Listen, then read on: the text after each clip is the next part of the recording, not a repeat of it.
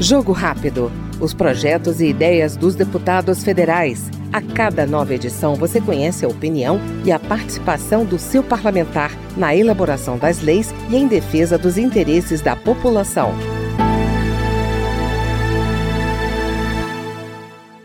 A Comissão de Direitos Humanos analisa projeto do Senado que torna crime as abordagens preconceituosas de qualquer natureza, notadamente de raça, origem étnica, gênero, orientação sexual ou religiosa, por parte de agentes públicos ou privados de segurança.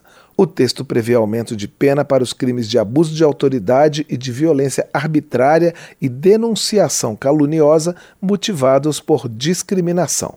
Segundo a relatora, a deputada Reginete Bispo, do PT do Rio Grande do Sul, a iniciativa tem o objetivo de combater o preconceito estrutural que ainda persiste no país. Esse projeto ele surge no meio de uma grande crise né, e de evidências uh, da violência de agentes públicos e privados contra pessoas negras, mulheres, população e mais. Né? Mas alguns casos muito emblemáticos, como, uh, por exemplo, o caso do Alberto no Carrefour, né, que foi vítima de agentes privados, ou do Genivaldo, que foi uh, uh, vítima de agentes públicos, como a Polícia Rodoviária Federal, entre tantos outros, como é o cotidiano das violências, sobretudo uh, nas periferias uh, do país, mas também dentro dos estabelecimentos comerciais. Né?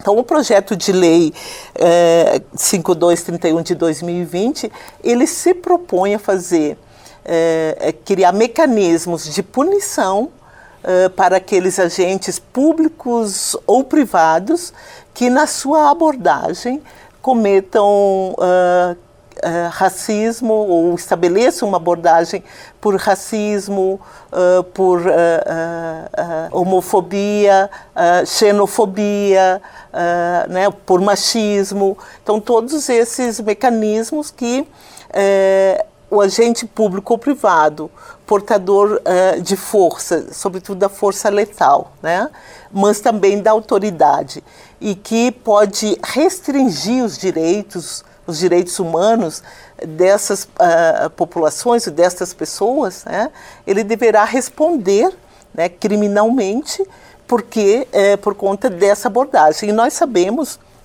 que recentemente o Fórum uh, uh, Nacional de Segurança Pública né, fez uma pesquisa entre uh, os agentes, entre as polícias, né, quais eram os critérios que levavam eles a acreditar que um sujeito, que um cidadão, uma cidadã, era suspeito de algum crime, né?